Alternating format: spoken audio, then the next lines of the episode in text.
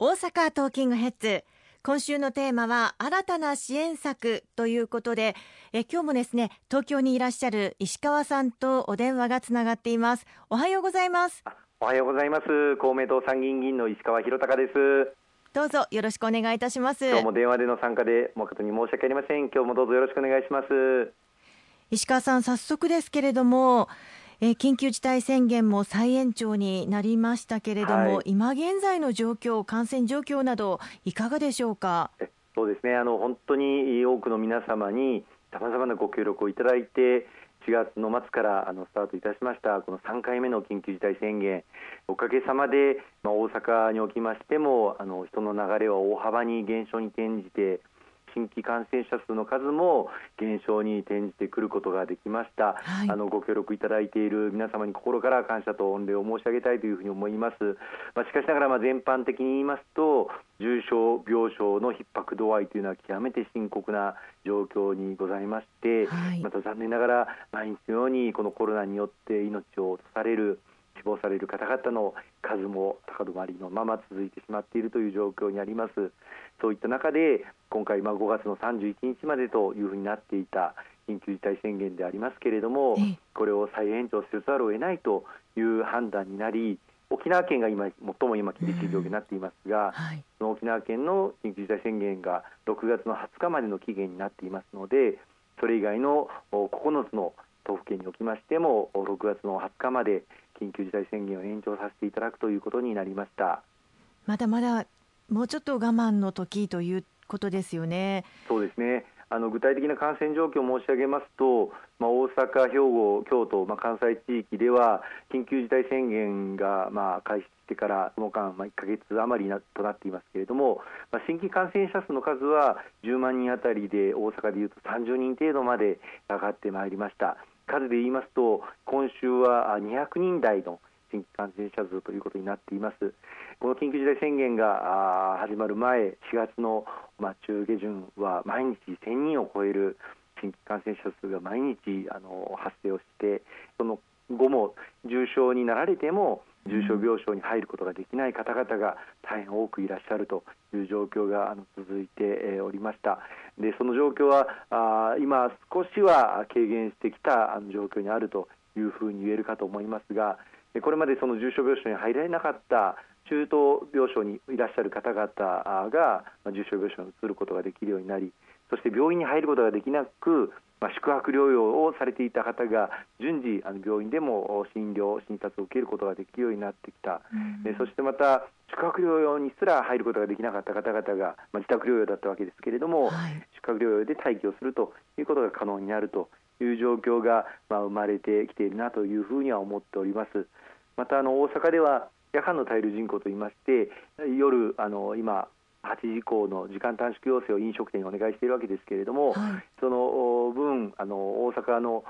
中で夜中に動いておられる方がどれぐらいいらっしゃるかということも携帯の通話記録などで調べております、うん、そうしたものを見ても今回の、まあ、緊急事態宣言の中で2回目の宣言の最低値よりも30%低い水準があの維持をされておりまして本当に多くの皆様にご協力いただいているということがよくわかります。またこれは同じあの同じ兆候はあの兵庫県や京都でもあの言えまして、はい、今回の緊急事態宣言、まあ、皆様本当に危機を危機感を共有していただいたおかげで、滞留人口が夜間も昼間も非常に低い水準をあの維持していただいております。こうしたことがまあ新規感染者のまあ減少傾向につながっているというふうにあの思っております。医療提供体制は、まあ、先ほど申し上げました通り非常に厳しい状況があの続いておりまして、また高齢者施設や医療機関でのクラスターも継続がしております。そういう意味でまだまだあの予断を許さないという状況になっていると思います。特に先ほど申し上げました通り、まあ、1000人を超える状況から200人台までは下がってきたんですけれども、はい、この200人台からあなかなか下がらないという状況が特に今週1週間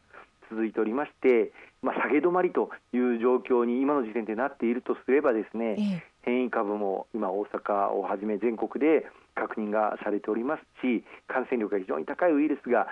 市中にいる中でこの下げ止まりという傾向が続くとですね、うん、すぐに次のリバウンドということが起きるあの可能性があるということを非常に危機感を持って注視をしていかなければいけないなというふうに思っています。ただ、まあ、こういった状況が続くとだんだん生活も苦しくなるという方も多くいらっしゃいますよね。そうですねあの、まあ、今回はやむを得ずこの緊急事態宣言再延長ということにあのさせていただきましたが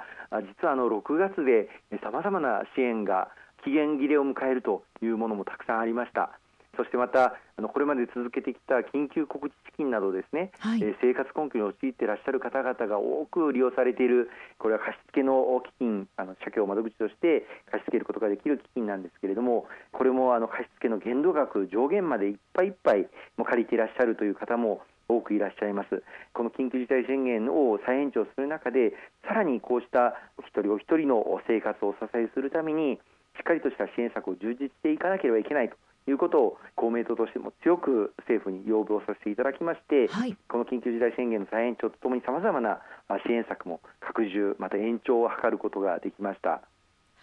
例えば個人へ向けた支援金というのはどういったものがあるんでしょうか？はい。生活に本当にあの困っておられる方々がこれまで緊急小口資金といいまして貸し付けを受けて毎月20万円。これが今再貸付また特例貸付を利用することで最大200万円まで借りることができるようになっているんですけれども、はい、もうこの上限いっぱい200万円まで借りてしまっていてこれ以上この緊急小口資金等から特例貸付をあの申請することができないという方が出ていらっしゃいます、こうした方々が生活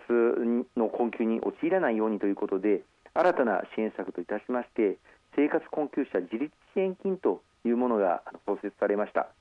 これはあの要件としては先ほど申し上げました通り緊急小口資金あるいは総合支援資金という資金の貸付を最大計200万円借りていらっしゃる方やあるいは再貸付をもう受けることができないというふうに不承認されてしまった世帯の方々があの対象になります、はい、収入要件また資産要件もあるんですけれども、基本的にはあの住民税非課税世帯に類する収入の方々でまたあの資産が100万円以下の預貯金しかあの残っていない方、うん、そしてあの給食活動等あのしていらっしゃる方ということが対象になりますけれどもこうした方々に対して単身世帯では月6万円2人の世帯であれば月8万円そして3人以上の世帯であれば月30万円。これを7月以降の申請月から3か月間支給を受けることが可能となります。従いまして最大3人以上の世帯で30万円支給を受けるということが可能となっておりますのでぜひこれに該当する方各地方自治体の福祉の窓口で申請することがあの可能となっておりますのでご活用いただきたいというふうに思っております。はい、あすみません石川さん、えーと、単身世帯で6万円2人世帯で8万円3人以上の世帯で10万円ですか？月。はいあのその通りですそれで3か月間あの支給を受けることができますので最大3人以上の世帯では30万円支給を受けることができるというものですね。これはどのようにして申請をするような形になりそうなんでしょうか？はい、あの7月以降にあの申請があの始まってまいります。この申請が始まりますれば各地方自治体の福祉の窓口で申請手続きを行っていただくということになりますのでよろしくお願いいたします。今回の緊急事態宣言の延長などを踏まえた支援策として個人への支援策ということで新たなものがこの生活困窮者自立支援金ということなんですね。はい。あとそれ以外にもですね、はい、まあ家賃が支払うことができず住むところを失ってしまうそういった恐れのある方々に対する支援も拡充をさせていただきました。住居確保給付金というものがありまして、これはあの離職されたり廃業されたりされた方、あるいは給与等がこのコロナ禍で大幅にあの減少した方、まあ、先ほどと同じような市町村民税非課税世帯に、えー、類するあの所得の方々に対しましてあの支給されているものなんですけれども、はい、これがあの6月末までのあの申請ともともとなっておりました。あのこれをあの9月の末まで申請することができるというふうに延長させていただきましたのとまた合わせてこれまではあのこの住居確保給付金職業訓練を受けていただくための職業訓練受講給付金というのが別途月10万円もらえるものがあるんですが、はい、これと両方もらうことはできないと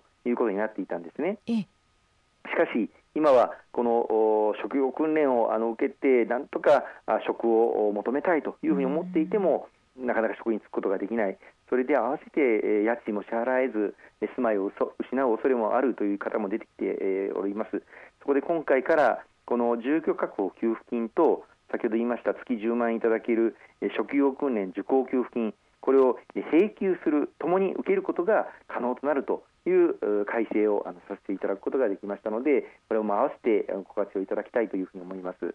ありがとうございます。後半もよろしくお願いいたします。